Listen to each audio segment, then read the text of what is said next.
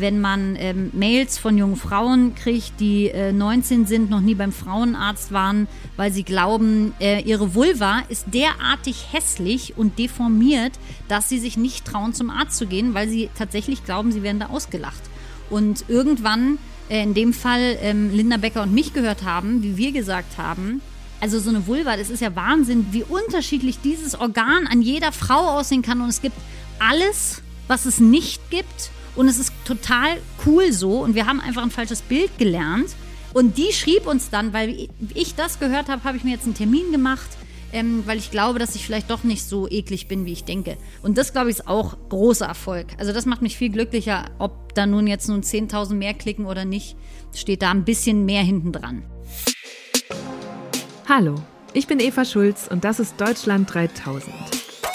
Hier verbringe ich immer so eine gute Stunde mit Menschen aus ganz verschiedenen Bereichen, irgendwo zwischen Pop und Politik. Mein Ziel ist, diesen Leuten so zu begegnen, wie ihr sie vorher noch nie gehört habt. Deutschland 3000 soll euch, mich und meine Gäste auf neue Gedanken bringen. Weil man, wenn man jemand anderes kennenlernt, auch immer ein bisschen was Neues über sich selbst erfährt. Mein heutiger Gast arbeitet schon fast ihr halbes Leben als Moderatorin, dabei ist sie gerade mal 34. Ariane Alter wusste einfach schon sehr früh, was sie will. Anfang der 2000er hat sie auf MTV moderiert, wechselte dann zum Bayerischen Rundfunk als Reporterin und hat heute ganze vier verschiedene Formate. Für Puls vom BR macht sie Reportagen und hat mit Im Namen der Hose einen der beliebtesten Sex-Podcasts in Deutschland. Außerdem gibt es noch Das schaffst du nie, einen extrem erfolgreichen YouTube-Kanal, auf dem Ariane mit ihren beiden Kollegen Sebastian und Marc die absurdesten, härtesten und oft auch witzigsten Challenges meistert, die man sich so ausdenken kann. Zum Beispiel aus dem Stand einen Marathon laufen oder 10.000 Kalorien in zwei Stunden essen oder in 24 Stunden so ein dickes Stück Regenwald aufforsten. Leute, eure heutige Aufgabe wird sein, hier in 24 Stunden 1000 Bäume zu pflanzen. 1000? Das sind jetzt also 1000 Babybäume. Oh Mann, ey, die sind doch ein bisschen fragil, ne? Ja, müssen wir Vorsicht, das sind ja Babys. Oh, es ist heiß, es ist auch so heiß. Tja, und als wäre das nicht genug, hat Ariane Anfang des Jahres auch noch ihre eigene Late-Night-Show gestartet.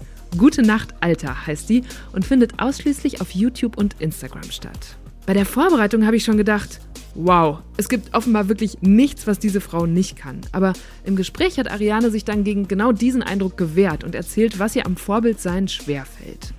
Wir haben darüber geredet, wodurch sie so mutig und schambefreit geworden ist und wie sie sich überwindet, wenn sie doch mal Angst vor etwas hat. Es ging ums Haarefärben, um einen Autounfall in der marokkanischen Wüste und die Fake-Vorwürfe gegen Joko und Klaas, die vor einigen Wochen ziemlich Welle gemacht haben. Besonders beeindruckt war ich, als Ariane erzählt hat, wie sie mal 72 Stunden am Stück live auf Sendung war und damit einen neuen Weltrekord aufgestellt hat. Was danach passiert ist, hätte ich nämlich wirklich nie gedacht. Wir haben uns übrigens leider wieder nicht persönlich treffen können, sondern haben uns wegen der Ausgangsbeschränkungen und Corona-Maßnahmen zum FaceTime verabredet. Ich war also hier zu Hause in Berlin und Ariane saß in ihrem Wohnzimmer in München. Und als wir uns schon so per FaceTime gesehen haben, aber die Aufnahme noch nicht gestartet hatten, konnte ich gerade noch sehen, wie hinter ihr ihr neuer Dackel Wolfgang aufs Sofa gesprungen ist. Und ich hoffe, ihr habt es jetzt genauso gemütlich wie er, denn hier kommt eine gute Stunde mit Ariane Alter. Viel Spaß! Okay, Ariane, wo kommst du gerade her? Ich komme gerade aus dem Studio. Masseltoff, wir sind zurück in einem Studio und nicht mehr in meinem Wohnzimmer. Äh, das aussah wie Sau, währenddessen wir hier waren. Äh, und dort haben wir mit Gästinnen gesprochen. Ähm, genau, über mancherlei Themen. Und die Sendung dazu heißt Guten Nacht, Alter. Mhm, über die sprechen wir gleich auf jeden Fall auch noch. Aber die dringendste Frage, die mir eigentlich auf dem Herzen liegt, ist: Wann war dir zuletzt mal was so richtig peinlich? Ich, also durch, das schaffst du nie. Das ist ja ein anderes YouTube-Format, was ich da so äh, fröhlich ins YouTube stellen lasse, muss man ja sagen. Ähm, ist mir gar nicht mehr so viel peinlich, weil man so oft in so einer Situation ist, dass man das weglächelt. Und ähm, ich glaube, dass die beste Taktik ist, selber darüber zu lachen, was gerade passiert ist. Und dann verschwindet dieses äh, Gefühl der Peinlichkeit. Deswegen so richtig peinlich kann ich mich gar nicht daran erinnern. Ähm, es gibt so Situationen, wo du denkst, oh, das war jetzt richtig arschig, ne? Also im Sinne von, oh, da, oh Gott, was habe ich denn jetzt gesagt? Oh Gott. So, und das ähm, Genau, das ist aber nicht mehr peinlich, das ist einfach nur hart unangenehm. Was war das so zuletzt? Ach, das sind so Sachen, äh, wenn man politisch äh, korrekt sein möchte, was man ja ähm, vorwiegend sein möchte natürlich, äh, und merkt, ach krass, nee, wie, nee, das, ich glaube, so kann man das nicht sagen. So Worte wieder, vielleicht sagen jetzt einige, mein Gott, ey, das ist aber wirklich ein bisschen korinthenkackerisch, aber wenn man sagt südländisch, wo man sich denkt, ja genau, also wenn Deutschland Nabel der Welt ist, dann ist, gibt es das Wort südländisch. So gesehen ist es einfach nur ein, äh, eine Anerkennung meiner Sozialisation, dass ich anscheinend doch denke, dass äh, der Nabel der Welt Deutschland ist und alle ähm, darunterliegenden Länder südländisch sein könnten. Und da denke ich mir manchmal, uh, unangenehm, ah, Mist. Ich habe, ähm, als ich mich jetzt nochmal so mit allem, was du momentan machst, auseinandergesetzt habe, kam eben dieses Wort peinlich oder Scham oder dann umgekehrt auch Mut, ploppte vor meinem inneren Auge so immer wieder auf. Und ich habe mich gefragt, ob das immer schon so bei dir war, dass dir einfach wenig peinlich ist oder dass du eben umgekehrt auch sehr mutig bist. Also mutig glaube ich ja, weil ich äh, gerne viel erlebe und äh, glaube ich, dass die Angst in mir spüre, etwas zu verpassen. Also ich, ähm, das, meine größte Angst ist tatsächlich irgendwann auf dem Sterbebett, hoffentlich in weiter, weiter Ferne zu liegen und zu denken, ah, das hättest du machen sollen.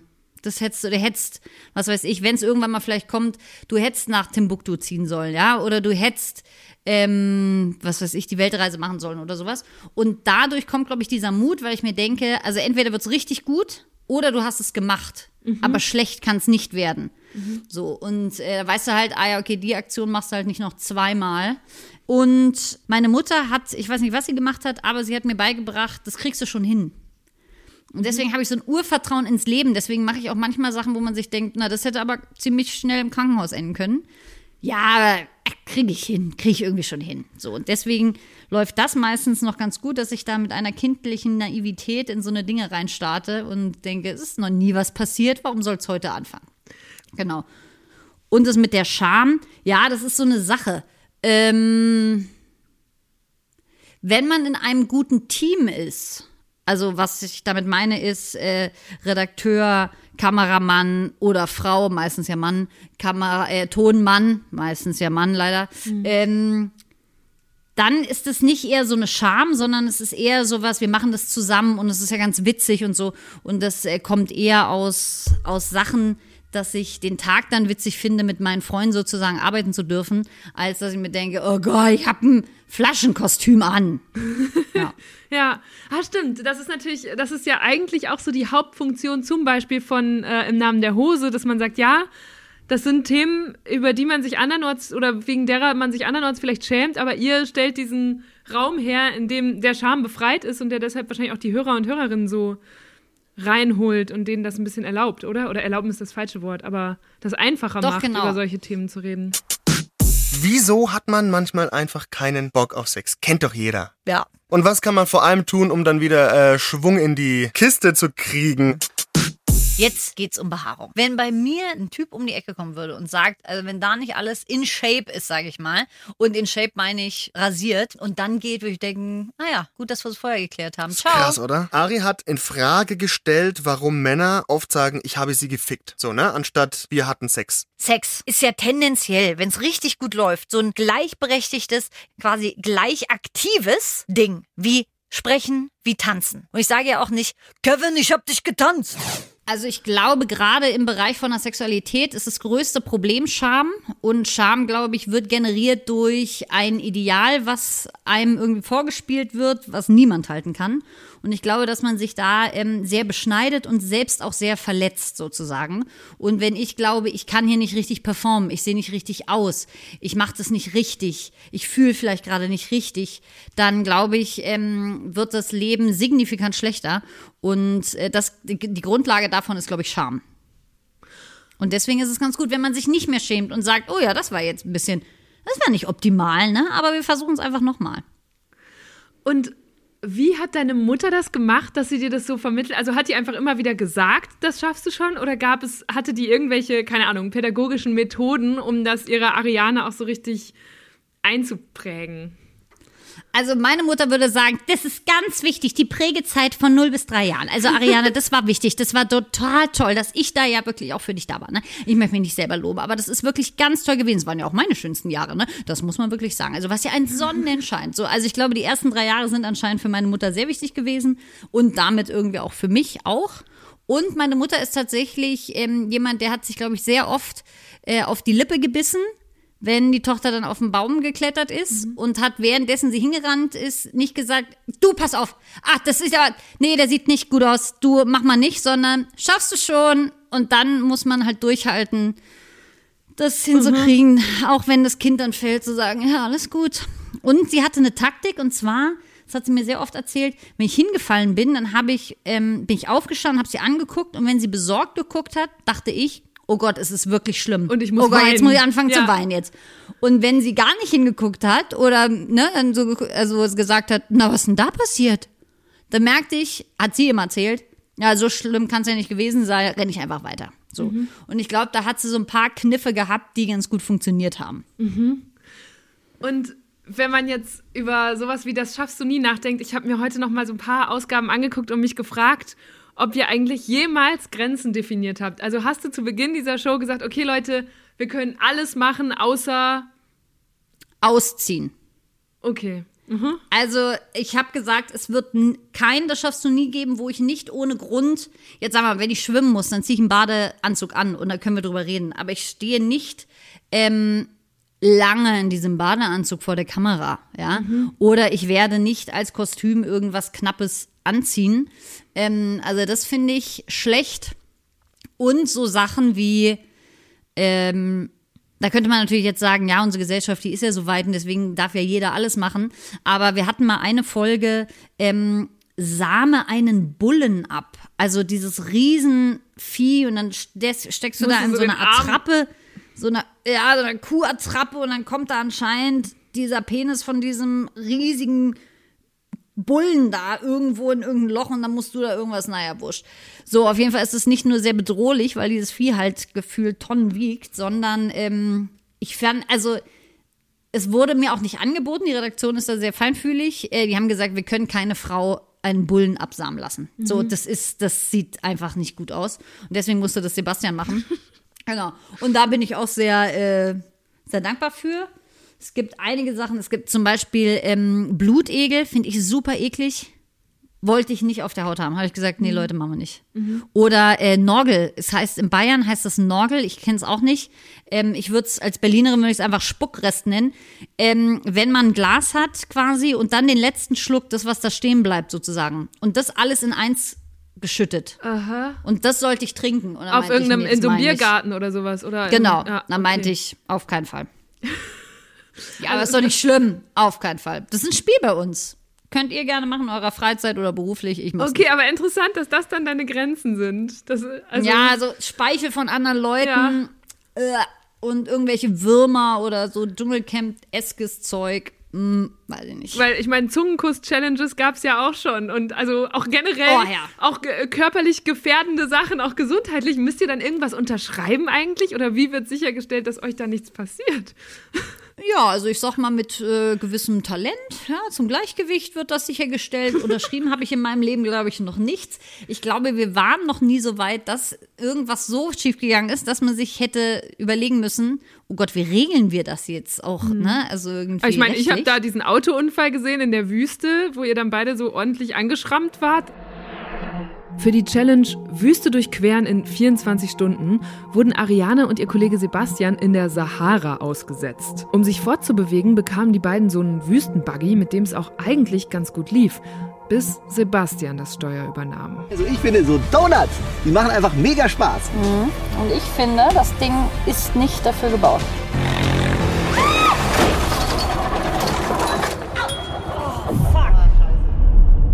Das war schlecht. Also meine Hand ist hier drunter unter dem Überrollbügel vorne. Okay, warte. Oh, fuck. Warte. Eins, zwei, drei und. Jo, danke, passt schon. Das hätte ja auch noch schiefer gehen können. Absolut. Ja, da habe ich auch noch eine Narbe von. Ähm, vielen Dank, Sebastian, an dieser Stelle. Ähm, ja, da, da, das, also ich raste nicht oft aus. Ich bin ein sehr harmoniebedürftiger Mensch und sage tendenziell so zu selten. Ah, das war nicht cool. Aber da bin ich richtig ausgerastet. Mhm. Das musste man alles rausschneiden, weil ich da richtig ausfällig wurde. Also, das kann ich auch schwer ähm, ernst nehmen, ehrlich gesagt, wenn Männer äh, meinen, sie müssten vor allem mit Kfz mal zeigen, was sie so alles drauf haben und verwechseln ihre eigenen Fähigkeiten, ihr eigenes Sein und ihre Qualitäten mit einem Motor, habe ich das Gefühl. Als ob dieser Motor dann zu dir wird und nur weil du da aufs Gaspedal trittst, heißt das nicht, dass du ein coolerer Typ bist. Aber gut, naja, und das kann natürlich auch mal nach hinten losgehen. Aber sowas schneidet ihr dann raus, anstatt dass äh, die Redaktion sagt, oh Ariane, das war schon geil, weil du bist so geil ausgerastet, daraus machen wir jetzt einen Höhepunkt in diesem Film. Ja, das war schon ein bisschen garstig. Also, äh, da das, ähm, ja, es war auch nicht mehr ganz PC, weil ich da auf ähm, kleine Männer gegangen bin und große Autos und so. Da, äh, da war mein, mein Messer in der Tasche schon ziemlich scharf und ziemlich aufgeklappt, so. Ähm, genau, und dann, also das, ich glaube, ich weiß gar nicht, weil das Problem ist ja, man hat ja Rollen, ne? So ist es ja einfach. Und Sebastian und ich sind ein Team und wir sollen das als Team machen und das tun wir dann auch. Ähm, aber da knallt's halt dann und dann merkt man, ah, so ganz rollenkonform ist das nicht, wenn die sich gerade richtig anzicken und der andere sich krass entschuldigt. So. Also Sebastian hat ja da gut reagiert, ne? So ist ja nicht, also er hat ja nicht dargestellt und meinte, ja, kann doch mal passieren. Ähm, genau, aber da ist schon, außerdem lief da auch nichts mehr, weil ja verarztet werden musste. Also da, das war so ein, oh Gott, hoffentlich explodiert da nichts, weil das Benzin rausgetropft ist und irgendwas, naja. Ja. Ja. Ja, ich, ich frage auch deshalb nach dem Schneiden, weil ja vor ein paar Wochen unsere Kollegen von Steuerung F dieses Video veröffentlicht haben, wo sie aufgedeckt haben, dass bei Joko und Klaas manche Sachen einfach komplett inszeniert äh, sind. Was hast du gedacht, als du das gesehen hast? Anfang des Jahres konnten die Kollegen vom YouTube-Kanal Steuerung F aufdecken, dass einige Aktionen beim Duell um die Welt mit Joko und Klaas oder auch bei Late Night Berlin inszeniert und geskriptet waren. Wie zum Beispiel Sophia Tomalla, die angeblich ohne Vorwarnung aus einem Hubschrauber geschubst wurde, oder eine Aktion mit einem Fahrraddieb, den Klaas auf frischer Tat ertappt haben soll, wo sich dann aber herausstellte, dass der Dieb gar nicht echt war. Was hast du gesehen? Die Leute, die da hinten den Chor gemacht haben, Mädchen auf Stelzen, zwei, die hier so eine Art gerappt haben. Klaas heißt er, den habe ich gesehen. Das orangene Fahrrad und den Dieb, der immer wieder zurückkam, damit die Szene wieder neu gedreht wird. Ich dachte erst schade, weil bei mir ähm, fällt dann die Motivation, es leider zu sehen, weil es äh, die Faszination an, äh, jetzt sagen wir mal, dem Fahrraddieb da, ist ja, Mensch, da, also das ist wirklich, äh, das ist ja Wahnsinn. Also das ist ja wirklich passiert, ist ja krass. Wo ich mir auch dachte, Glashäufer Umlauf sitzt Stunden in der Nacht in diesem Kabuff. Na, das hätte ich aber nicht gedacht. So war ich einfach überrascht. Und ähm, wer weiß, ähm, wie es ist, mit dem Zufall zu drehen, der weiß, es kann wahnsinnig lang dauern. Und die, die Stimmung die ganze Zeit oben zu halten und da durchzuhalten und on point zu reagieren, die Moderation hinzukriegen, weil du hast ja nur eine Chance und so. Das ist alles gar nicht so einfach. Und da dachte ich, oh, dafür hat es echt gut geklappt. Aber ja, okay, vielleicht Profis. Und wenn du dann merkst, okay, das ist geskriptet, ist halt der, der Charme an diesem Film einfach vorbei, weil, also der Fahrradfahrer da oder der Fahrraddieb ist ja kein toller Spielfilm gewesen. Also man hat ja nicht gedacht, Mensch, diese Wendungen, Wahnsinn, es hätte man eine Serie draus machen können. Ne? Ja. Genau, und das finde ich äh, ein bisschen schwierig. Genau. Aber ja, gut. Das Problem ist leider, dass wir äh, nichts faken und das ist Fluch und Segen, weil bei 24 Stunden zum Beispiel denkst du dir auch, oh Gott, ich arbeite hierfür gerade mehr als 24 Stunden, weil du musst ja auch noch Ja. hinkommen, ne? Du besprichst dich und so. Und was kommt dabei raus? 15 Minuten, 15 Minuten von dem, was ich hier mache.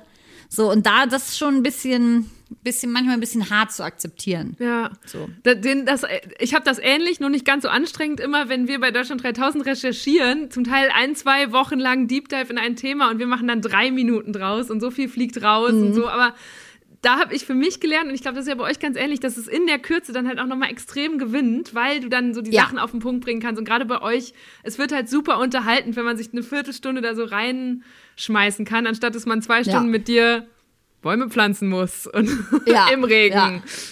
Man merkt halt auch, wie die Stimmung äh, kippt. Das merkt man natürlich innerhalb von 24 Stunden nicht, aber man merkt, ach so, in Minute drei war die noch ganz gut drauf. In fünf wird's schwierig Genau. gerade. Ja. Ah ja. Ja.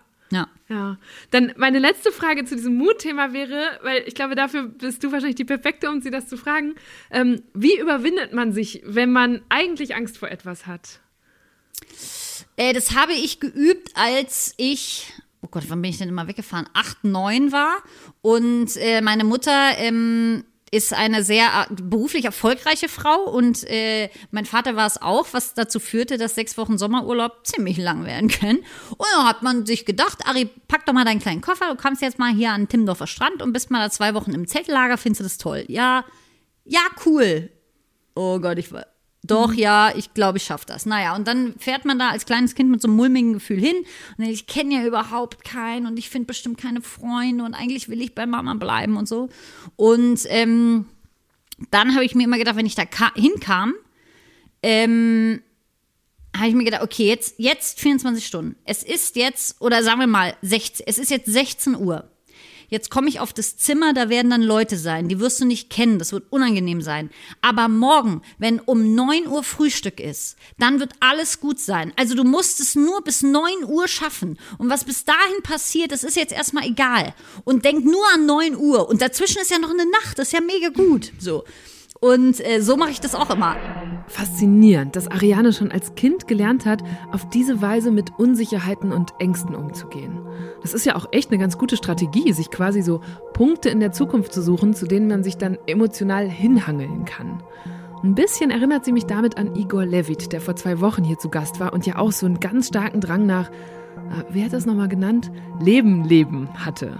So viel wie möglich rauszuholen. Dafür sind er und Ari offenbar bereit, sehr viel zu riskieren und immer wieder ihre Komfortzonen zu verlassen.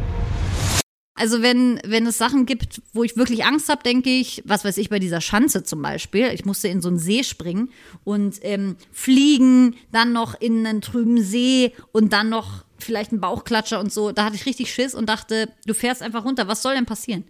Also du kannst dir vielleicht, also du kannst dir ja. noch nicht ein Bein brechen. So, also es ist einfach, du musst einfach nur loslassen. Lass einfach los, weil es wird sich eh nichts ändern. Und dann wirst du in zehn Minuten aus diesem See kommen und dann ist Drehschluss und dann ist gut. Und dann fühlt man sich tatsächlich danach auch besser. Also es einfach vielleicht passieren lassen, auf sich zukommen lassen. Und meine Erfahrung ist, es ist danach nie so schlimm, wie man vorher dachte. Nie. Mhm. Und wenn man das oft macht, die ähm, Amygdala oder Amygdala, wenn ich wüsste, wie man das sagt, äh, würde ich sagen, äh, ist ja das An Angstzentrum im Hirn sozusagen. Und mir hat mal ein Neurologe gesagt, das ist sehr, sehr simpel, dieses Zentrum. Also das erklärst du dem dreimal, dass das nicht gefährlich ist und dann hast du schon viel weniger Angst. Und so funktioniert es tatsächlich. Ah, das heißt, man kann sich Angst in einem gewissen Maße abtrainieren. Oder genau. zumindest sie so runterfahren. Ja. Früher hatte ich auch Angst vor Weihnachtsmann. Jetzt könnte ich den selber spielen. Also, das ist wirklich ein Spektrum, da äh, kann man schon einiges ausreizen. Ich habe auch, weil du gerade so von der 8-, 9-jährigen Ari sprichst, ich habe versucht, mir die vorzustellen, wie die wohl gewesen ist und habe gedacht, Vermutlich warst du doch in der Schule zum Beispiel dieses quatschige Kind, das alle anderen immer ablenkt und gleichzeitig aber ja. trotzdem immer noch weiß, was die Lehrerin gerade vorne gesagt hat. Im Gegensatz zu den Kindern, die es abgelenkt hat, oder? Ja, so also ich, ja, ich würde, ich würde sagen, ich war die, die andere abgelenkt hat, auf jeden Fall. Ähm, und habe vielleicht hier und da es verstanden, zu fingieren, dass ich verstanden habe, was die Lehrerin gesagt hat. und äh, mich da vielleicht Simulationskompetenz. Genau. Fake it until you make it. So. Äh, bei Mathe war es einfach so ein ganz kompetentes, es ist R. Und vielleicht ist es ein Risiko, dass es vielleicht X ist und du hast, oder 15 und du hast überhaupt nicht getroffen. Aber vielleicht, und so war es gewesen, guckt dich dann deine Mathelehrerin an und sagt, ja, richtig. Das ist, ja, okay, gut. War komplett Lotterie, aber es hat geklappt. Eine Kollegin von dir, ähm, mit der ich mich im Vorfeld unterhalten habe, die meinte, ja, also viel reden, genau, ist so ein Ding. Mhm. Man muss schon seinen Platz finden, wenn man sich mit Ari unterhält oder wenn man mit ihr arbeitet, auch äh, da mal so dazwischen zu kommen. War das auch schon in der Schule so? Oder ich weiß nicht, hast du Geschwister, die dann da irgendwie mit klarkommen mussten?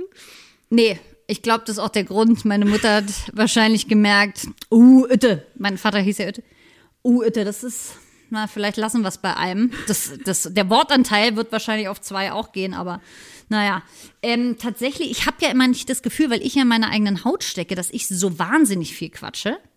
Aber ähm, mir sagt es auf jeden Fall jeder. Es sagt keiner, Mensch, das ist aber wirklich eine sehr zurückhaltende junge Dame, ja. Ähm, aber manchmal kommt dieser wirklich für mich sehr unangenehme äh, Zeitpunkt, wo ich merke, uh, jetzt rede ich ziemlich lang. Mir wäre es unangenehm. Ähm, das ist, das ist gerade schlecht. So, und das, ähm, das ist immer so ein, oh nein, das wollte ich ja nicht. Oh, jetzt, aber wie kriege ich das hin? Ich mache die Geschichte ganz schnell zu Ende und dann höre ich bestimmt eine ganze halbe Stunde dem anderen zu. Und dann Ja. klappt's für drei Minuten. Drei, vier Minuten kriege ich dann schon hin, ja. Und sonst, wie muss ich mir die Teenager Ari vorstellen? Was ist so eine typische Erinnerung, wenn du an deine Jugend denkst? Ähm, ich bin ja in so einem sehr Fü Wohlfühlviertel aufgewachsen in Berlin. Frohnau ist ja sehr bonzig. Und ähm, also da ist alles gut. Das Schlimmste auf dem Schulhof war, irgendwer hat laut Arschloch gesagt. Und da dachte man sich schon, oh, du kriegst Probleme. So, also äh, Felix Lobrecht ist genau das Gegenteil von mir quasi. Ähm, und da war ich sehr posch angezogen und sonst sehr laut, schon bei den coolen Kids eher, obwohl es natürlich auch eine sehr liberale Schule war, wo ich war. Also es wurde, glaube ich, keiner krass gemobbt, aber das Problem ist ja, wenn du, wenn du nicht selber betroffen bist, glaube ich, spürst du gar nicht, ne, wie, wie sich andere fühlen. Ähm, vielleicht, wenn man da auch noch nicht die Antennen drauf hat.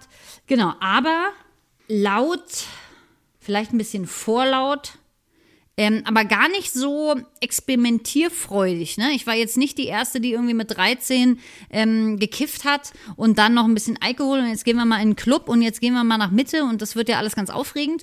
Sondern ich dachte mir, nee, wir, nee, dann machen wir jetzt erstmal Konferunterricht, dann können wir uns ja in der Teestube treffen, so hieß dieser Treff, neben der Kirche und da haben wir dann Billard gespielt. Also das ist alles sehr heiti-deiti aufgewachsen, dass ähm, so krasse Ausreißer wie, naja, das war ja klar, dass die Ari so ein Haut drauf ist, äh, gab es eigentlich gar nicht. Aber zum Nee. Beispiel Haare färben und wild umschneiden und so war schon immer ein Ding, oder? Oder fing das erst später Ach so. an? Ja, also einmal wild umschneiden war halt von, ähm, ah, das war eine, eine schwierige Entscheidung. Aber wir sind wieder dabei. Es gibt keine äh, schlechte Entscheidung, es gibt gemachte Entscheidungen. Und ich weiß, ein Haarschnitt, der über, also am oberen Rand des Ohres aufhört bei mir, steht mir einfach nicht. Ja? Und dann hatte ich nun lange Haare wie äh, Paddy Kelly früher. Also so sah ich tendenziell auch aus. Und vom Style nicht, da posch, aber die Haare, das war äh, Kraut und Rüben, egal. Und dann ging es halt hoch bis äh, zum Ohr mit so hinten, oh, es war wahnsinnig innen, aber jetzt denke ich mir, oh Gott, es darf nicht sein, hinten so angegelt, dass es so igelig wurde. Ah, du hattest Ah, quasi einen Undercut mit Borsten. Ja, es ist schwierig. ja. Jetzt fährt Ari gerade mit ihren Händen so um den Kopf rum. Das kann ich gar nicht beschreiben, aber es muss wirklich ziemlich wild ausgesehen haben. Wenn ich sie heute in Videos oder auf Instagram sehe, denke ich eigentlich jedes Mal, Mensch, was ist die stylisch? In früheren Interviews hat sie von ihrer Mutter erzählt, die in der Modeindustrie gearbeitet und ihr so offenbar die Begeisterung für Klamotten mitgegeben hat. Und apropos Begeisterung, Emotionen sieht man Ariane immer sofort an. Sie hat eine unheimlich expressive Mimik, auch jetzt in unserem Gespräch. Reißt die Augen auf und die Brauen hoch, verzieht den Mund, wedelt mit den Händen. Kein Wunder, dass schon ihr Schuldirektor bei der Abi-Feier zu ihr gesagt haben soll, die Kollegen und ich sind uns einig, du musst ins Fernsehen. Irgendwann, als ich glaube ich Ende 20 war, ich sag mal mit 28, nee, mit 29, seitdem sehe ich Fotos und denke, das ist doch mal eine Frisur. Frau Alter, da haben wir es doch mal hingekriegt. Davor kannst du es alles in der Pfeife rauchen. Aber wie gut, dass du so viele ausprobiert hast. Ich meine, ich habe meine Haare nie gefärbt und ich glaube, ich habe seit 15 Jahren die gleiche Frisur. Ähm, und finde es ziemlich cool, dass du sagst, nö, also ich habe hier mal, ich habe alle die Palette durchgespielt, ich habe von kurz bis lang alles durchgemacht. Dann weiß man ja auch mit Ende 20, so, das passt jetzt und hat trotzdem, vor zwei, drei Jahren hast du ja auch nochmal komplett die Haarfarbe gewechselt, wenn ich das richtig im Kopf habe. Oder ist Naja, also noch ja, wer hat her? gewechselt? Vielleicht hat die Friseurin gewechselt, die es ein bisschen verkackt hat und dann dachte ich, na, jetzt kann ich auch blond werden, weil ich schon immer blond werden wollte, aber jeder sagt ja, da gehen die Haare kaputt und das wirst du bereuen. Haare gehen kaputt tatsächlich, also die kannst du jetzt auch in der Pfeife rauchen, aber dafür finde ich den Look gut. Und dann merkte ich dann, ach Mensch, das passt ja besser, als ich dachte. Und da kommen wir wieder zu dem Mut irgendwie. Ich habe mir nämlich seit fünf Jahren gedacht, also Platin, also bevor ich es gemacht habe, Platin wäre mal, wär mal cool. Äh, Würde ich gerne mal machen. Ich habe es mir nie getraut und nie getraut und habe immer drüber nachgedacht und nie getraut. Und irgendwann durch, ähm, ich sag mal, einen kleinen Fusch des Friseures, Gott sei Dank, ähm, habe ich mich dann äh, durchgerungen und äh, beste ähm, Entscheidung ever. Fünf Jahre, die ich da gezweifelt habe. Ne? Fünf Ja. Jahre, das bringt mir keiner zurück. Und dann brauchst du einen Fehler von jemand anderem. Genau, Mensch. Was bedeutet heute Heimat für dich? Heimat ist für mich Ähm, das habe ich mir sogar tätowieren lassen. Auf meinem Unterarm steht Avus. Und zwar geht mir das Herz auf. Ich heule fast, wenn ich von Potsdam aus, ne, also vom, vom Süden, die Avus hochkomme und dann irgendwann den Funkturm sehe. Also da überschwemmt mich dieses Heimatgefühl und dieses Gefühl, hier komme ich her, hier gehöre ich hin und das ist wunderschön. Das Problem ist aber, wenn ich in Berlin wohne, ähm, habe ich das gar nicht so doll. So, weil du ja da bist. Und das ist das Schönste, nicht in der Heimat zu wohnen, dass du dieses, dieses Glücksgefühl hast, wenn du zu Hause wieder bist. Genau. Das ist, äh, also diese Straßen äh, finde ich toll. Ähm, diese Erinnerung, dieses, ich finde es fast ein Privileg, in Berlin sich zu Hause zu fühlen, weil es gibt so viele Leute, die dann aus ihren Dörfern kommen und dann jetzt aber wirklich Berlin auch richtig verstanden haben. Ne? Also ich ja, ich nehme MDMA bis zum geht nicht mehr, aber ich bin jetzt wirklich da und eigentlich rede ich das auch alles nur auf Englisch, weil es nämlich mega hip und geil ist. Und ja, ich komme aus Berlin, wo ich mir denke, what, Alter, du bist hier ein Langzeittourist, das, du fühlst es einfach nicht. Und es ist einfach schön, seine alten Freunde zu haben, die dann auch noch Berlinern und so, und die haben dann ganz andere Probleme und sagen, oh ey, was weiß ich, mein Opa ist jetzt im Altersheim, jetzt brauche ich da eine Dreiviertelstunde hin. Ich raste aus, ey. Nee, das kann, das, ich kotz. So, und das sind so richtige, richtige ähm, Probleme dann. Das finde ich richtig schön, diese Probleme in Berlin zu haben. Und nicht, äh, weiß ich nicht, wo ist denn die nächste geile Bar und wo muss ich jetzt hier in den Club? Ja, ich habe in alten Interviews gelesen, oder bekommt man so mit, dass München für dich am Anfang auch gar nicht so leicht war. Lag das an den Bayern oder an dir? Ich habe ja so ein bisschen Soziologie studiert und man muss leider immer sagen, es liegt immer an einem selbst. Das sieht man halt nur nicht auf den ersten Blick. Und es gibt, ähm, ich weiß gar nicht mehr, fünf oder vier Stadien des Kulturschocks und das geht von Berlin nach München auch. Das erste Stadium ist äh, Euphorie. Ich in München mega geil. Ähm, das war tatsächlich nicht so, weil ich ähm, in meiner Schulzeit ähm, gelernt habe, wir Berliner sind cool. Also das ist auch vollkommen vermessen als Kleinkind so. Aber ähm, wir sind super cool und alle anderen sind irgendwie nicht so cool. Und da gibt's die Hamburger, die sind auch noch geil. Und dann gibt's die Kölner, die haben irgendwas mit so komischen Karneval. ist im Prinzip Fasching nur richtig lang. Ah, Das ist ja interessant, okay. Und dann gibt's diese Münchner. Das sind alles Snobs. So, und ausgerechnet diese Stadt siehst du dann. Denkst du natürlich, also ich bin, also was geht hier ab? Um 20 Uhr der Supermarkt zu. Man seid ihr wahnsinnig? Es ist doch nicht mehr 1975, ey. Naja, und dann merkt man irgendwie, es ist alles ein bisschen konservativer und ähm, hier ist es gar nicht dreckig. Es gibt kaum Obdachlose, die du siehst, by the way. Ist natürlich ein kleiner Unterschied, ne? Ähm, äh, Migrationshintergrund sieht man auch nicht so oft. Das wundert einen auch dann plötzlich. Ähm, auf der anderen Seite denkt man sich auch manchmal, wenn er auf die Straße geht, na, hier kann ja gar nichts passieren, ja, hier ist alles äh, fußläufig und so.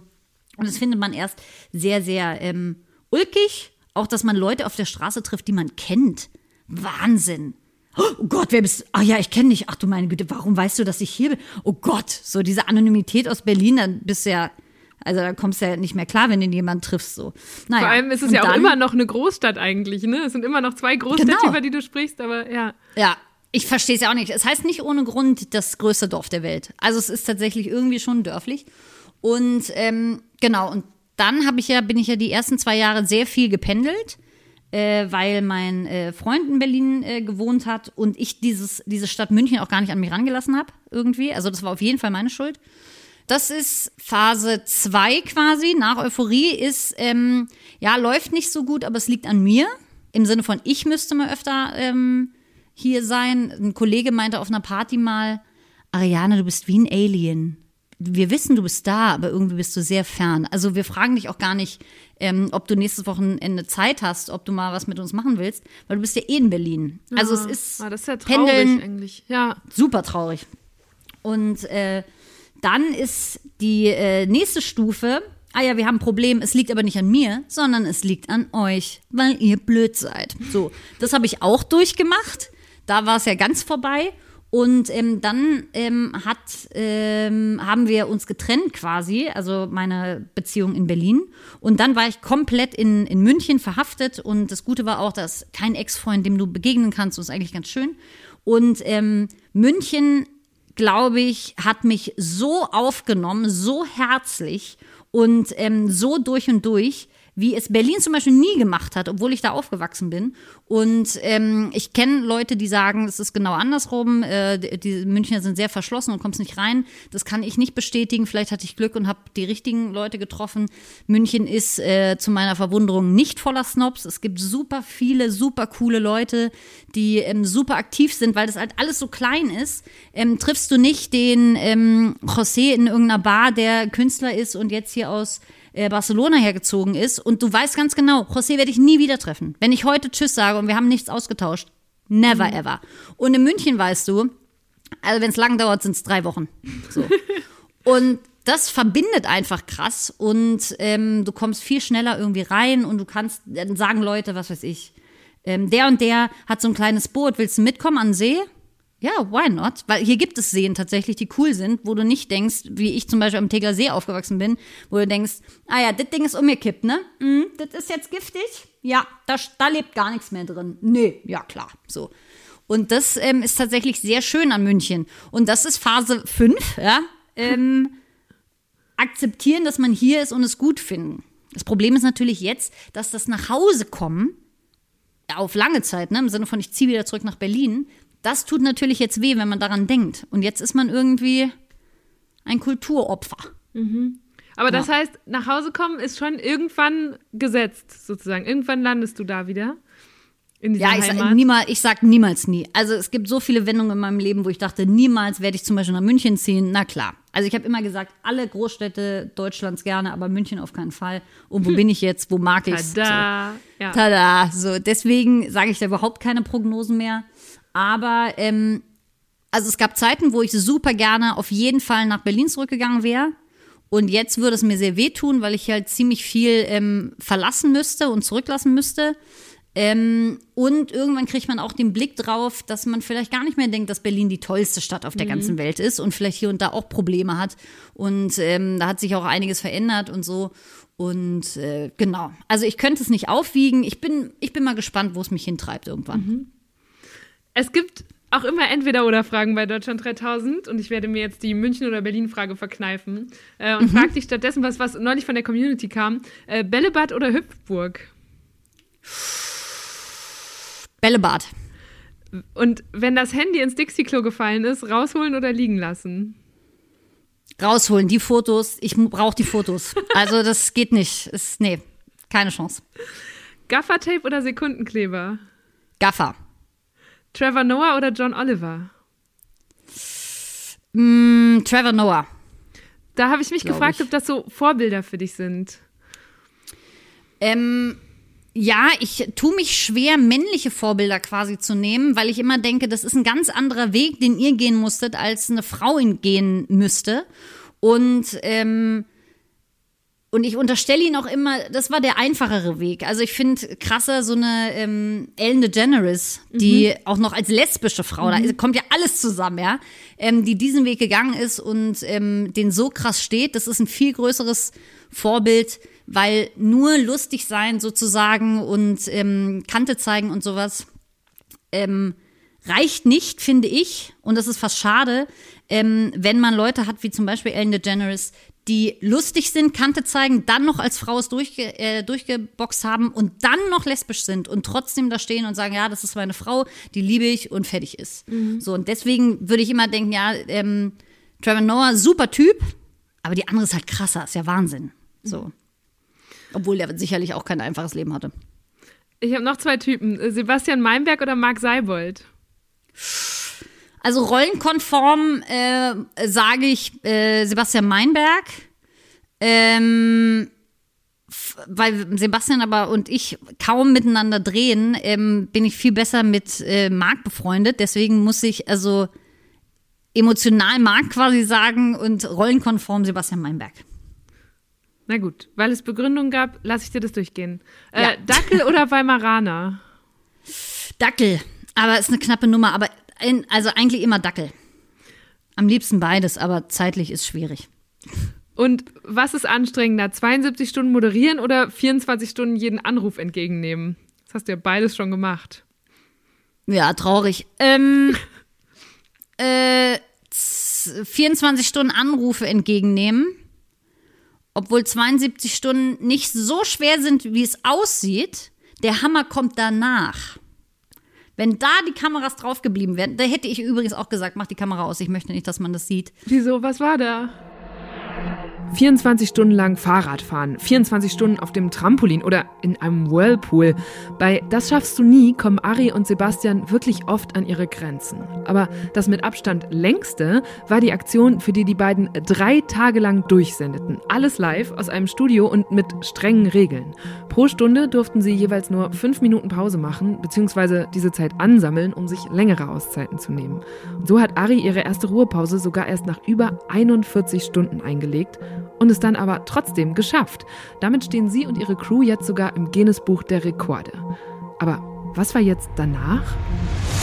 Das ist, äh, ich habe mich länger danach mit einem Schlafforscher unterhalten und der Schlafforscher meinte, wenn du ähm, Schlafmangel hast, und das ist auch ein großes Problem von vielen Menschen, die an Depressionen leiden, ähm, Schlafmangel im Gegensatz zum Beispiel zu Hunger merkt man nicht richtig.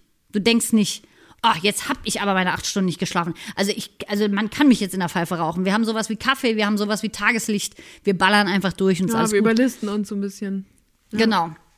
Und äh, dafür essen wir aber zu viel. Das ist ja witzig. das äh, gleicht sich alles aus. Naja, auf jeden Fall sagte er, wenn der Körper nicht genug Schlaf hat, dann ähm, rutscht der ähm, in depressive Phasen sozusagen. Und je länger das ist, desto schlimmer wird's. So, also dein Körper und dein Hirn braucht Zeit, um zu regenerieren, um nachzudenken, was passiert ist und so. Und wenn du dem das ähm, auf so extreme Weise entziehst, kommt der Hammer dann später. Und das führt dazu, dass diese Sendung dann vorbei ist. Du emotional kriegst du es gar nicht so mit. Also du guckst die anderen an und denkst, ah, Freude. Freude muss ich jetzt zeigen. Ich glaube, ich mache mal die Mundwinkel hoch. Das kommt gut an. Okay. Mache ich noch die Arme hoch. Das kommt noch besser an. Wow, es läuft mega gut. Okay. So, und alle wollen dann irgendwie ausgehen ne, und das feiern, dass wir das alle geschafft haben, weil es ja ein krasses Team-Ding ähm, äh, Ding auch war. Und du sitzt da und denkst dir, ich kann gar nicht, ich bin sehr neidisch, jetzt bin ich wütend auf euch, weil ihr könnt und ich kann es nicht und so. Dann kommt da also ein, ein Wechselbad der Gefühle. Und irgendwann kommst du zu Hause an und fängst einfach nur an zu heulen. Stunden. Und denkst dir, Alter, was ist denn hier los? Und also es fühlte sich an wie ein leerer Raum. Du bist, deine Seele ist ein leerer schwarzer Raum und du denkst, ich komme mit dieser Weite gerade nicht klar. Und irgendwann schläfst du vor Erschöpfung ein, nach Stunden, ne? Also tatsächlich, dein Körper sagt nicht, ich bin müde gerade, sondern. Ja. also es ist also einer der größten Abfucks meines Lebens. Und äh, morgens wachst du dann auf, ich nach acht Stunden, Sebastian nach 15. Und dann haben wir telefoniert und dann meinte ich, oh, ey, Sebastian, geht's dir gut? Ja, alles gut. Alter, was war denn da emotional gestern? Ich habe nur geheult. Dann sagte er, ich auch, ich habe keine Ahnung. Ich habe mich ins Bett gelegt, Ding Dong, und dann kamen die Tränen. Emotional war da gar nichts. Und ähm, genau, das ist schon hart. Und bis das sich so rausschleift, ne, dieser, ähm, dieser Druck von, ich glaube, von deiner Psyche, dass die weiß, okay, irgendwas ist gerade passiert, ähm, das dauert so ein bisschen und das ist schon ziemlich nervig. Und das merkst du in den 72 Stunden nicht. Da geht es dir vielleicht nicht so gut oder bist so ein bisschen angeschlagen oder dein, dein Bauch tut weh so. Aber das und nach hinten raus denkst du eh, äh, wir können das noch zwei Tage so weitermachen. Äh, aber hinten raus schon krass. Aber Das das, deswegen mache ich das ja auch, ne? Weil man das, das hätte ich nie sonst erlebt. Ich hätte mir jetzt, als ich äh, nach Hause gefahren bin, meinte ich noch, schade, schade, schade, schade. Wir hätten jetzt, da hätte ich jetzt mal Auto fahren sollen in so einem Parcours. Wer weiß, wie man Auto fährt mit 72 Stunden auf der Uhr. Alter, das ist ja Wahnsinn. Oder mal so ein Mathe-Test. Oder mal so ein psychologisches Gespräch. Oder mal einen Ex-Freund anrufen, wie man da so reagiert. Was, was, was wäre jetzt, also ich könnte noch, ich könnte noch. Warum wir das nicht ausprobiert haben? Naja. Aber Schade, hätten ja wir mal denken können. Also auch dann von diesen, wie du sagst, es waren ja nicht mal Gefühle, sondern einfach so Reaktionen, selber übermannt zu werden und damit nichts anfangen zu können in dem Moment. Das, ich glaube, Ja. das hätte mich auch, also das, das klingt furchteinflößend. Ja, ja. Wenn äh, also du bist, du nimm, gibst komplett das Ruder ab und irgendwas passiert mit dir und in dieser Nacht war ich auch noch allein. Du sitzt dann da und denkst dir, was ist los? Und am nächsten Tag habe ich diesen Hund geholt, ne, aus England und da musste auch noch einiges passieren und so und also ah ja ja, und da gab es noch einige äh, nicht so also wenn ich wenn ich normal gewesen wäre, hätte ich ähm, die SMS gelesen und meinte ja, kann ich gerne machen, kannst aber nächstes Mal auch netter sagen oder so, ne? Und dann wäre das Thema gegessen. Und so ein Satz, wenn der dich irgendwie nicht, nicht so ähm, gut trifft, der räumt dich ab. Ja. Also das, du kannst, also da musst du natürlich auch sehr gute Freunde haben, dass die verstehen. Ich weiß nicht, warum ich gerade so reagiere, aber das war echt scheiße gerade. Aber interessant denn auch, los? dass du dir auch am nächsten Tag dann noch so einen Hundetermin da reinknallst. Ich hätte gedacht, dass du inzwischen vielleicht so Pufferzeiten nach den Challenges einplanst oder so, wenn da sowas so. passieren kann. Ja, da, da gab es nur ein Wochenende, wo ich konnte. Und deswegen musste das dann so sein, sonst hätte man noch länger auf diesen Hund warten müssen. Und das wollte ich natürlich auch nicht. Und das war aber auch die Phase, und das habe ich in Corona gelernt. Man kann auch nicht alles machen, Ariane. Also irgendwann muss man halt sagen, ich würde es super gerne machen, aber ich krieg's einfach nicht auf die Uhr. Und ich glaube, ähm, es gibt viele Leute, und dazu gehöre ich tatsächlich, die ähm, sehen die, den Grund, ich möchte frei haben, ich habe da nichts vor und vielleicht ist auch schlechtes Wetter vielleicht gucke ich auch noch Fernsehen, dass das kein Grund ist, etwas abzusagen, was du vielleicht auch machen möchtest. So, und das glaube ich, äh, muss ich und wahrscheinlich auch ganz viele andere lernen, zu sagen, nee, ich kann da nicht, weil da brauche ich Zeit für mich, um zu chillen. Ich brauche so. mal Leerlauf. So. Genau, Ja, ja. ja. ich glaube auch, es gibt diese Phasen, so ein bisschen wie die Funktion von Schlaf, die du gerade beschrieben hast, die braucht man auch mal in wach. So, man braucht, keine Ahnung, der eine braucht vielleicht einen Tag in der Woche, wo er keine Menschen sieht oder nichts tut und nur auf dem Sofa rumhängt, um Ja. einfach so alles sacken zu lassen. Ne? Ich habe auch gerade gedacht, dieses. Diese Überforderung ist ja auch, wenn du 72 Stunden mit Eindrücken ballerst, dann kann ich auch mir vorstellen, dass das Hirn irgendwann sagt, nee, jetzt hier, ich brauche mal gerade eine intensive körperliche Reaktion, weil ich bin überlastet. So, der RAM ist Ja. voll. Ja. Aber heftig, dass du das erlebt hast. Und das macht es ja auch so spannend, Mhm. dass man selber weiß, wie das ist. Und diese Schlafforscher, das fand ich auch sehr witzig. Äh, Am Anfang meinten die, ach, das wird eh nichts. Und am Ende war es so, ein, können wir mal ein Interview machen? Also das, das gibt's ja gar nicht. Also es gibt ja kaum Menschen, die das machen. Die haben das, also wir haben ja kaum Menschen, mit denen wir über unsere Statistiken reden können und Ja. so. Ja, ja Hast das war du sehr denn die Interviews auch für die gegeben? Wissenschaft. Ja, okay. Ja. ja. War das, was du jetzt gerade machst, immer schon das, was du machen wolltest? Oder gab es irgendwann mal einen Plan B für den Fall, dass es das nicht wird? Ja, Plan B hat mich immer sehr unglücklich gemacht. Also es fing an, dass ich mit, ähm, in den 90ern gab es einen großen Comedy-Star in Deutschland. Er heißt Otto Walkes. Ich habe ihn über alles geliebt auf eine sehr bewundernswerte Art und Weise. Ein Märchen von Hänsel und Gretel. Und weil wir auch einige amerikanische Gäste haben, bringe ich gleich die Übersetzung dazu. Hänsel und Gretel verirrten sich im Wald. Well, Hansel and Mary are walking through the prairie. War so finster und auch so bitterkalt. Well, it was dark and fucking cold. Sie kamen an ein Häuschen aus Pfefferkuchen fein. Then they saw the big sign of a nice McDonald's restaurant. Ich fand den wahnsinnig lustig und habe schon als ganz kleines Kind gesagt, ich möchte unbedingt die Nachfolgerin von Otto Walkes werden. Geht das, obwohl ich ein Mädchen bin? Weil man ja schon gelernt hat, ne, auch die Mini-Playback-Show, ja, hm, wenn du Mädchen bist, machst du lieber Whitney Houston, ja, so. Und ähm, dann meinte wieder meine Mutter, na klar, easy, na klar. Mein Vater wollte eh immer Schauspieler werden, deswegen war der Feuer und Flamme, Gott sei Dank, das Kind will nicht hier Anwalt werden oder so. Uh, toll. Das ist Naja. ja auch ungewöhnlich. Genau, das ist, mein Vater hat tatsächlich gesagt, studieren kannst du immer noch, Ariane, mach das doch mit der Moderation. Alter, Stark. ja, ist ja gut. Nee, mach das doch mal, mach das doch mal. Und ähm, genau, dann war es erst Otto Walkes, dann war Schauspielerei. Dann äh, kam ich aufs Gymnasium und dann hat man so gelernt, ja, warum macht man das? Ah ja, man möchte Abitur haben. Deswegen, ähm, weil man ja studieren möchte. Und was kann man so studieren? Medizin kann man studieren, ja klar, oder Jura oder so tolle Sachen, na klar, weil das hat ja Status, das ist ja toll. Und dann wollte ich äh, kurzzeitig Herzchirurgin werden, was ich immer noch super spannend fände. Also ich hätte gerne die Skills, jemandem das Herz äh, rauszunehmen, anderes reinzusetzen und der lebt danach. Das ist ja ein Wunder, also das ist ja, das ist ja Wahnsinn. Und ähm, dann habe ich von Paulo Coelho das wahnsinnig kitschige Buch ähm, gelesen. Wie hieß es nochmal? Ah, jetzt ist es mir entfallen, warte. Wie heißt denn das nochmal? Naja, es geht auf jeden Fall um eine junge Frau, die, ähm, ich glaube, in einer Psychiatrie ist oder so und ihren, ihren Traum nie gelebt hat und äh, darüber quasi sehr traurig wurde, wenn ich mich recht erinnere. Ich habe es mit 14 gelesen. Wie heißt denn dieses blöde Buch? Naja, also Fans von Paulo Coelho werden wissen, worum es geht. Schreib's in die Nun gut, auf- Kommentare. Genau. Und äh, dann habe ich mir gedacht, und da kam schon dieses, eventuell könnte man irgendwas be äh, bereuen. Warum will ich denn Ärztin werden? Will ich nicht vielleicht doch Moderatorin werden? Und wenn ich das nie versuche, dann werde ich es mir immer vorhalten. Deswegen bleib einfach dran und ja, die Prozentzahl deines Glücks liegt bei 0,001 gefühlt, weil jeder natürlich sagt, Moderatorin bist du wahnsinnig.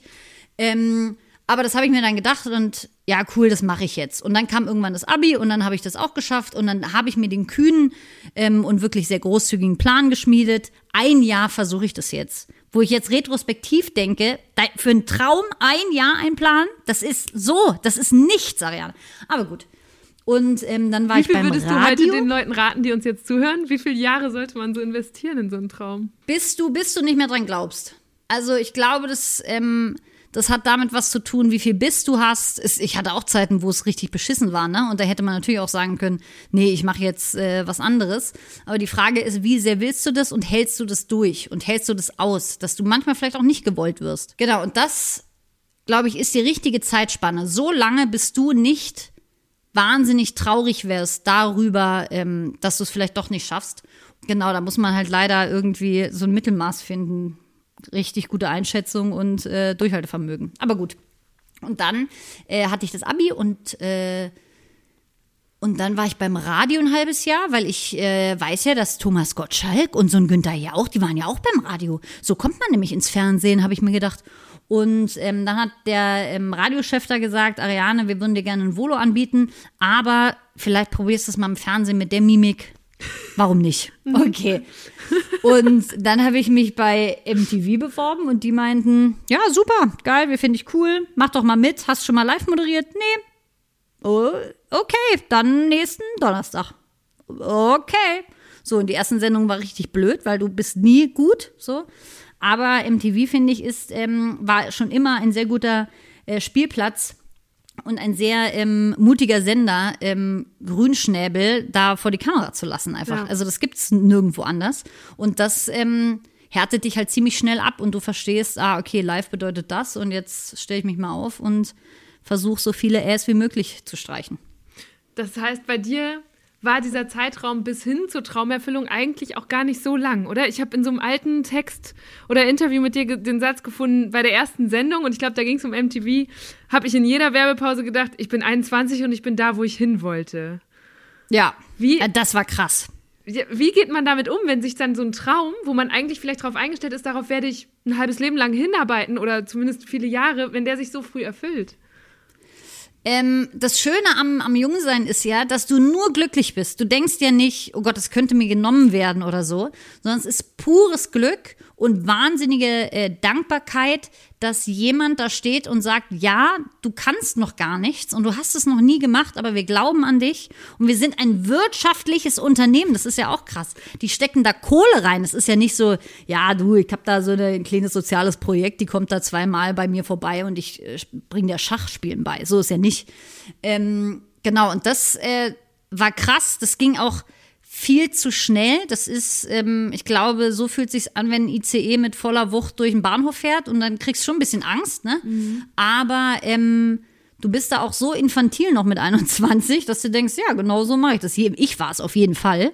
Ähm, und das war schon alles ganz toll. So, das kannst du, das machst du und das ziehst du jetzt durch und ja. Und dann hast du am Ende deine eigene Late Night. Ja, Wahnsinn. Oh Gott, da steht mein Name. Ich werd verrückt.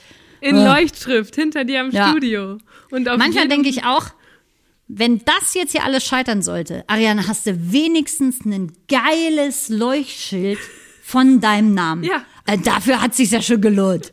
Ja. Warum ist Late Night immer so der Show-Olymp oder so dieser heilige Gral? Warum wollen das so viele Entertainer und Entertainerinnen, so eine eigene Late Night?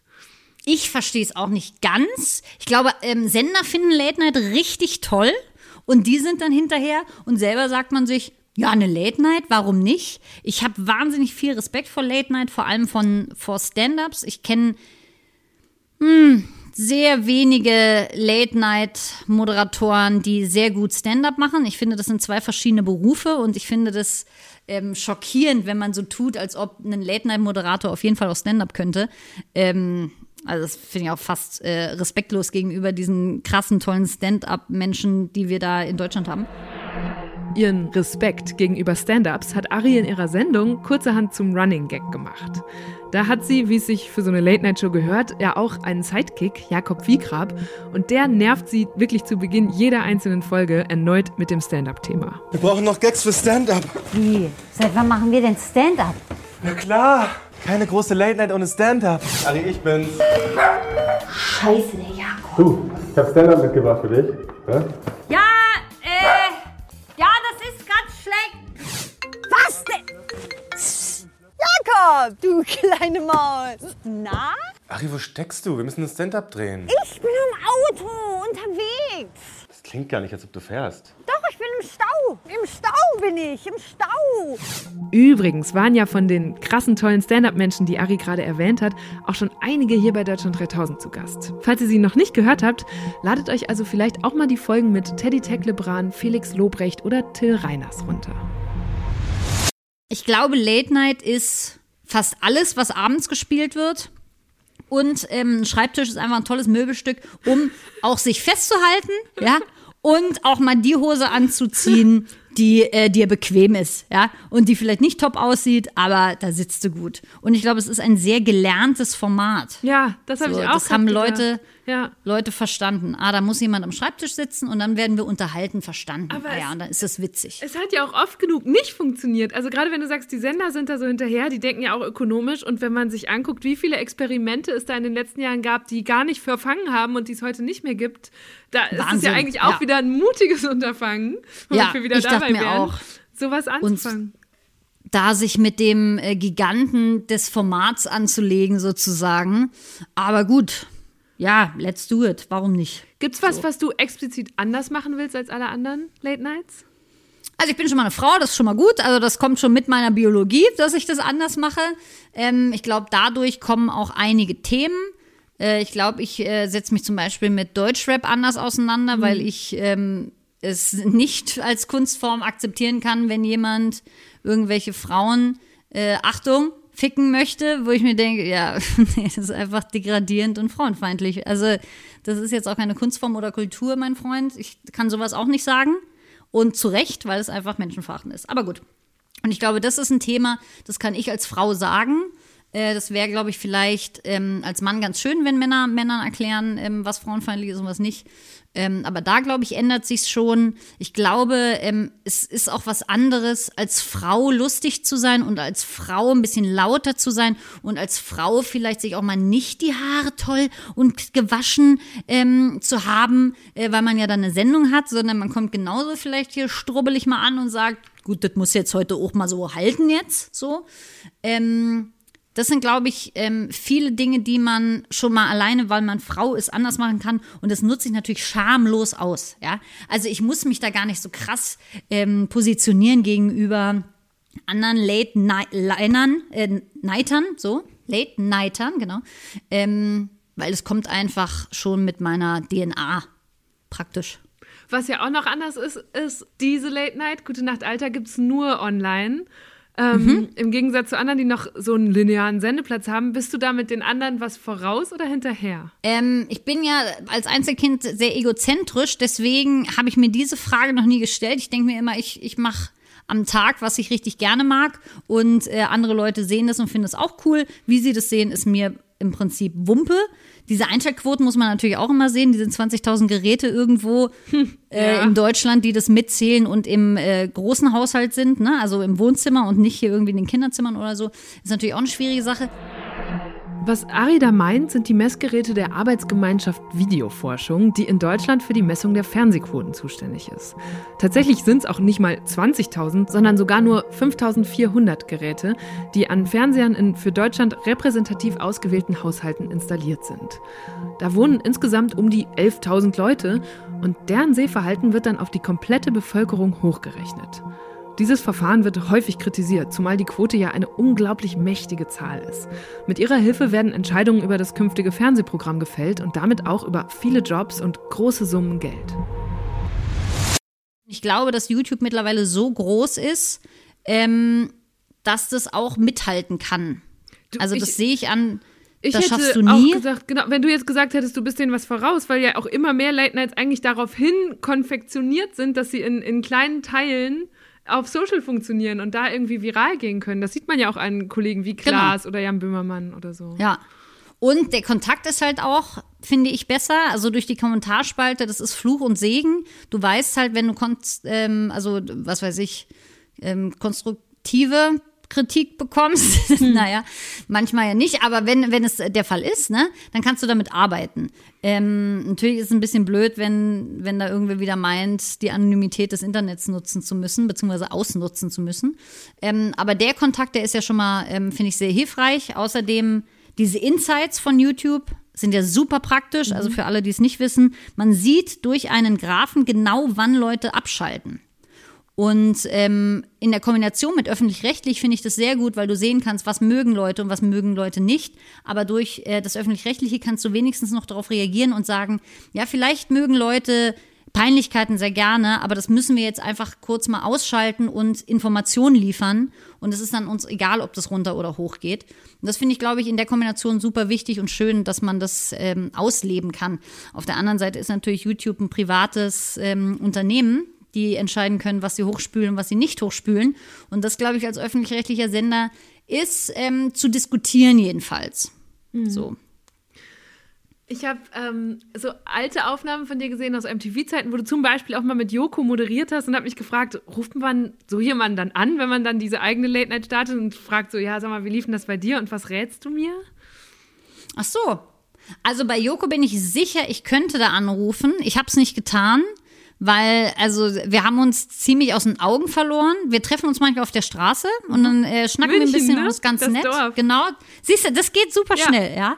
Ähm, und Joko ist ja einer der der nettesten überhaupt, ne? Also der ist ja ähm, es gibt ja diesen Insider äh, von Jokos Geld sozusagen, ne? Also selbst privat gezahlt und äh, das tut er tatsächlich, weil der so ein netter Typ ist. Also den, also das ist ein Herz von einem Mann, finde ich.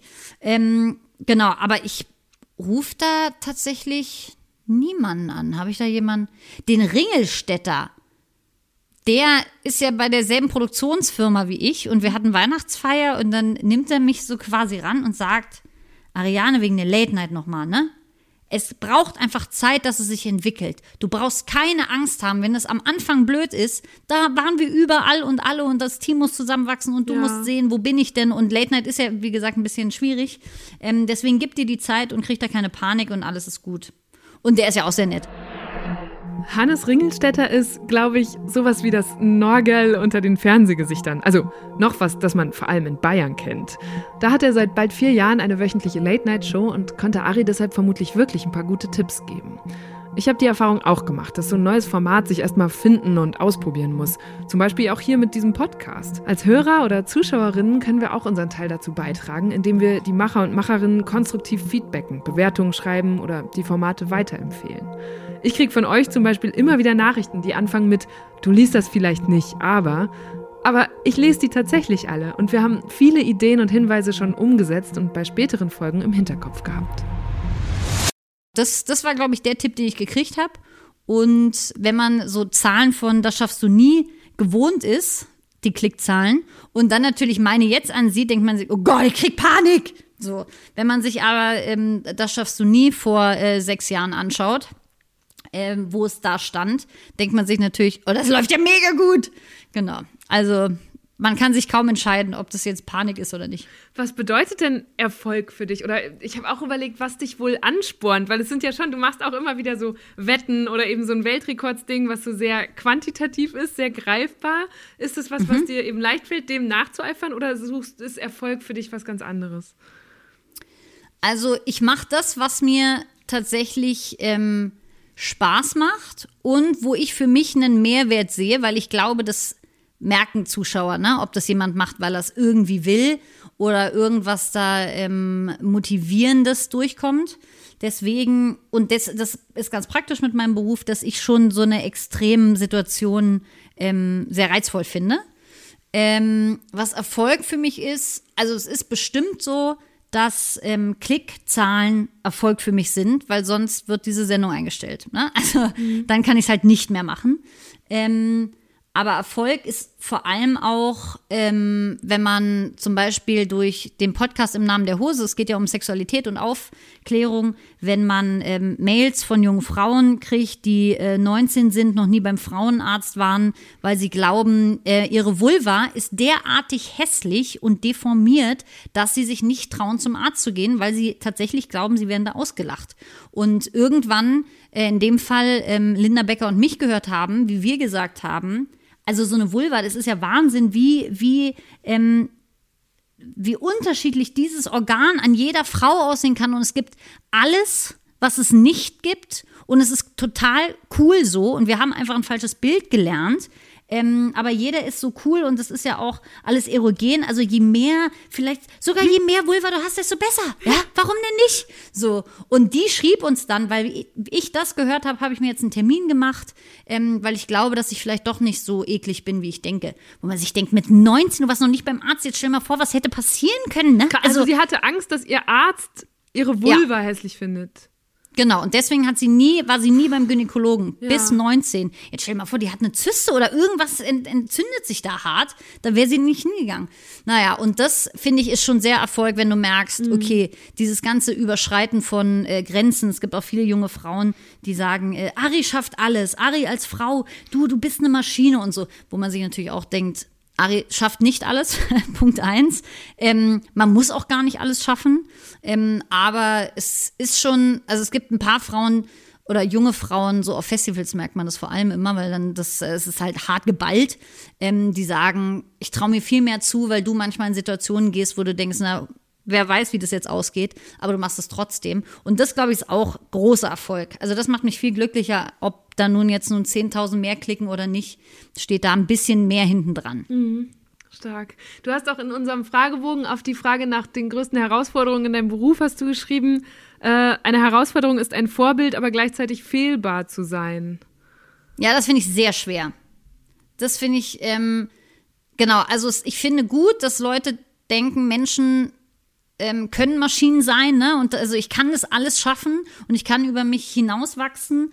Ähm, aber irgendwann bist du halt, irgendwer hat mal geschrieben, Ari kann alles und macht alles. Wo ich dachte, ich mache nicht alles. Das ist ja, nee, das ist ganz, das ist eine ganz schlimme Message. Ich mache alles. Ich kann ja auch mal sagen, nee, bitte nicht. Also, mhm. oder äh, darauf habe ich jetzt keinen Bock oder was auch immer. Ähm, genau. Und aber ich glaube, das betrifft alle Menschen, äh, vor allem in der Medienwelt und noch schlimmer Politiker. Ähm, du darfst, dieser Grad ist wahnsinnig schmal, in dem du dich bewegen darfst. Und natürlich gibt es Kommentare, die sind äh, für andere Menschen verletzend. Zum Beispiel der Kommentar von, ähm, ich mag ja sehr gerne Barbara Schöneberger.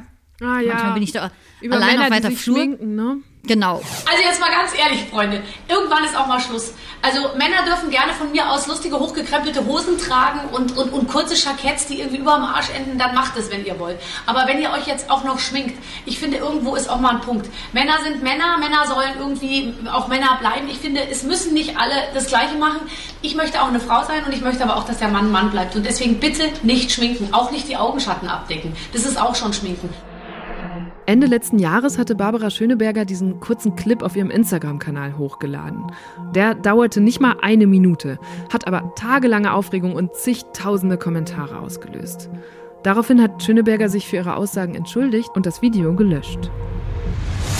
Das ist verletzend für Männer, die sich schminken und äh, denen ihre Männlichkeit aberkannt äh, wird deswegen. Und es ist bestimmt auch ähm, verletzend für Menschen, die dafür kämpfen, dass es sowas wie männlich und weiblich gar nicht mehr gibt und im Sinne von, ähm, ja, du bist, äh, du bist stark, du weinst nicht und du bist ein toller Geldverdiener und du bist schön und äh, kochst gut und äh, bist ja so wahnsinnig sensibel. So.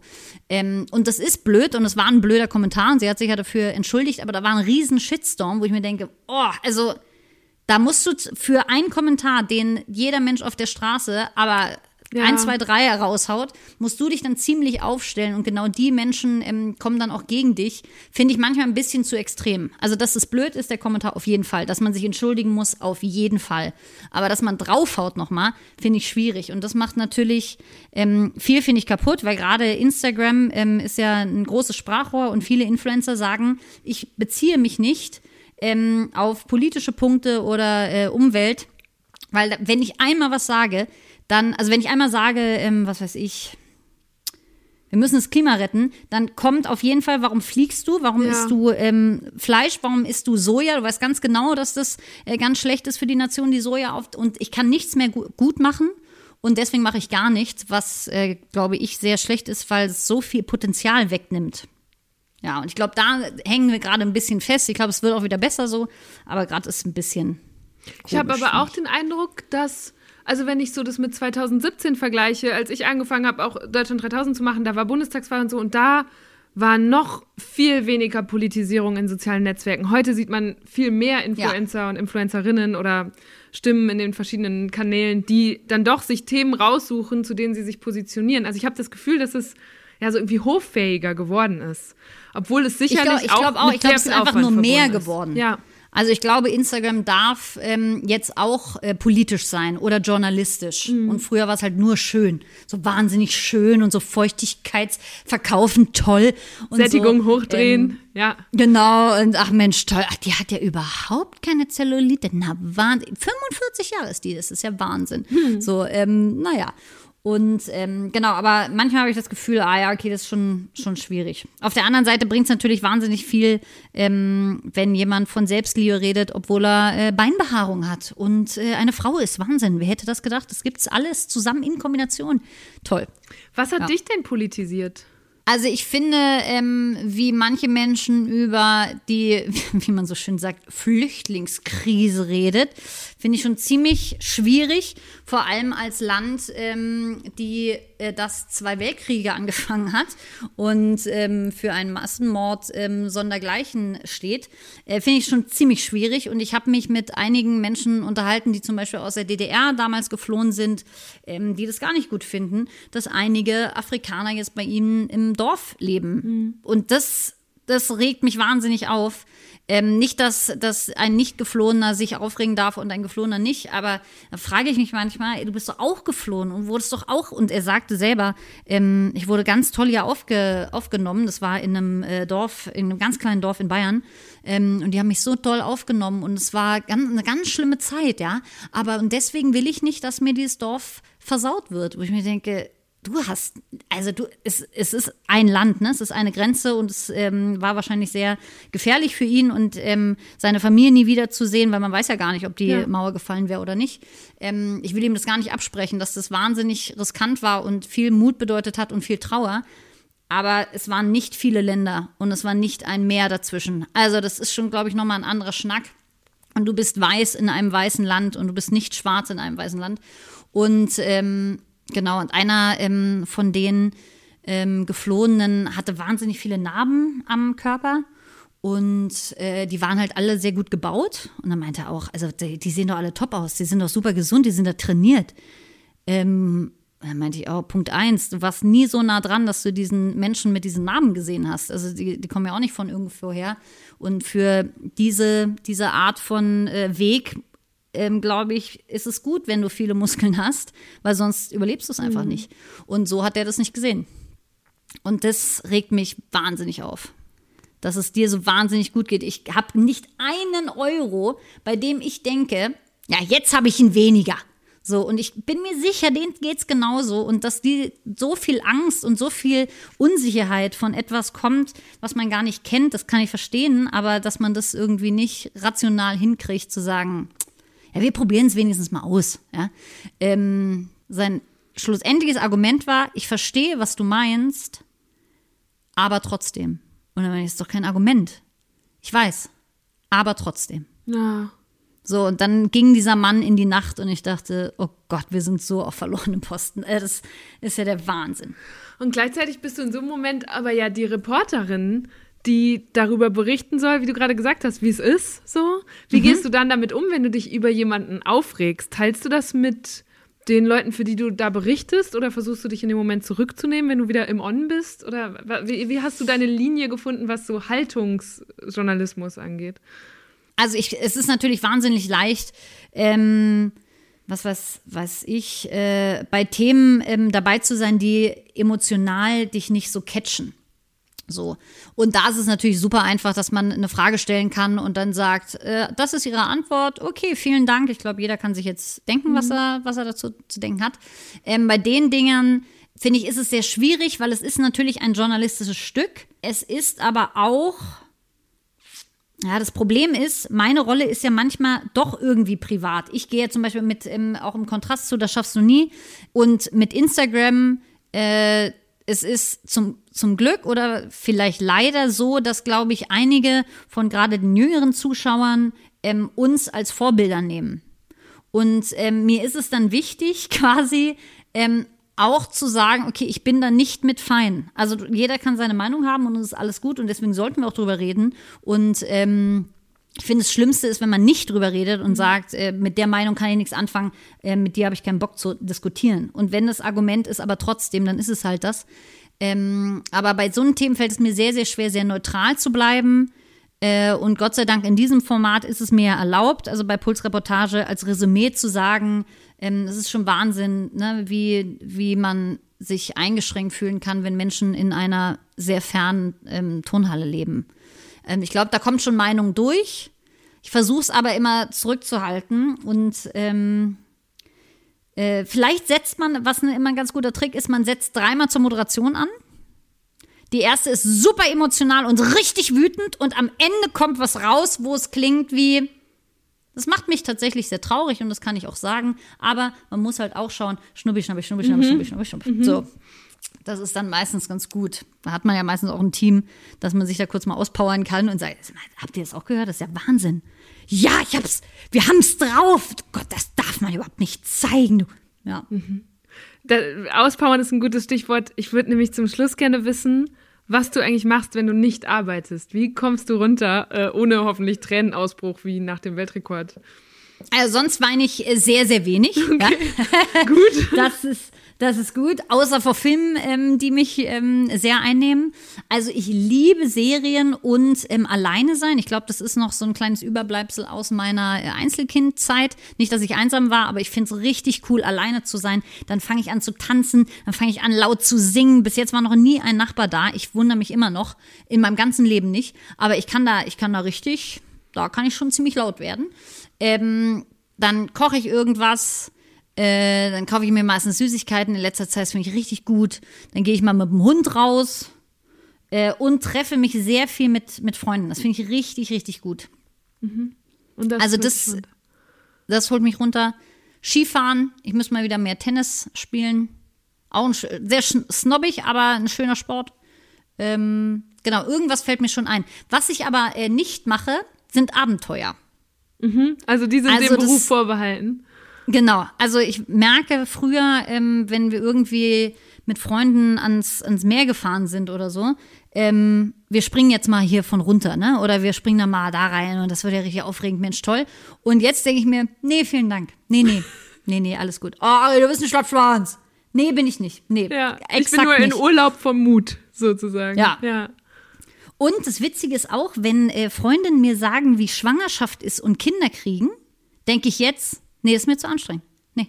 Das ist Schmerzen ertragen, ja, lange Leidenswege. Nee, hab ich wirklich keinen Bock. Also ich bin wirklich die Letzte, die da durchgehen muss. Also ich hätte es verdient, wenn es irgendwann mal sein sollte, dass ich ein Kind kriege, dass das einfach ohne Schmerzen, dass es einfach mal leicht geht zur Abwechslung. Einfach mal leicht, keine Herausforderung. Genau, so. Das äh, muss ich mit irgendwem, der dafür zuständig ist, ob es Gott ist oder ähm, ein sehr guter Gynäkologe äh, oder Gynäkologin, äh, muss ich das nochmal klären, wie man das machen kann. Aber bis jetzt habe ich deswegen genau keinen Bock drauf. Okay. Na gut, wir hatten neulich einen schrecklichen Shitstorm bei Deutschland 3000, weil wir einen Film gemacht haben mit Frauen, die sich auch explizit dagegen entschieden haben, Kinder zu bekommen und einfach darüber gesprochen haben. Und dann gab es Ach, das ist Wahnsinn, auch in ne? den falschen Blasen so einmal komplett durchgereicht worden. Es gab unzählige E-Mails und ähm, wirklich auch bitterböse, ja, also so irrationale oft Argumentationen und so ganz gruselig. Viele fühlen ja. sich auch persönlich angegriffen, ja. ein Menschenplan fasst einfach nur. Ja, ja. ja. Ich glaube, es ist auch wieder so ein Frauending. Hast, hat dein Leben ja gar keinen Grund. Was ich gerne mag, ist, also ich will ja irgendwann Kinder haben, aber ich habe eine Freundin, die will es auf jeden Fall nicht. Mhm. Und dann sagt, ja, da kommst du noch hin. Als Ah, ob ja, sie ja, jetzt in genau, einem dieses- Stadium ja. ist, dass sie nicht intelligent genug ist oder reif genug oder weise genug, um zu überblicken, was wirklich für sie zählt. Ja. Also, Dabei ist das auch, ja einfach gut. wirklich der allerpersönlichste Plan, den man so haben kann. Als Frau, als Ja. Mann ja auch. Es gibt ja genauso Männer.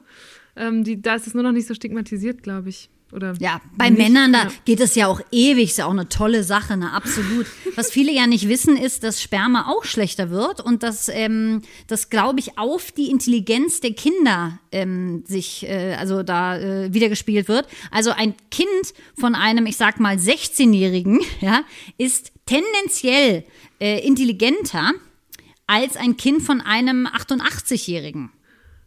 Okay, da, Ja, das habe kann ich meiner Friseurin erzählt, hat die gesagt, oh, das erzähle ich meinem Ex-Mann.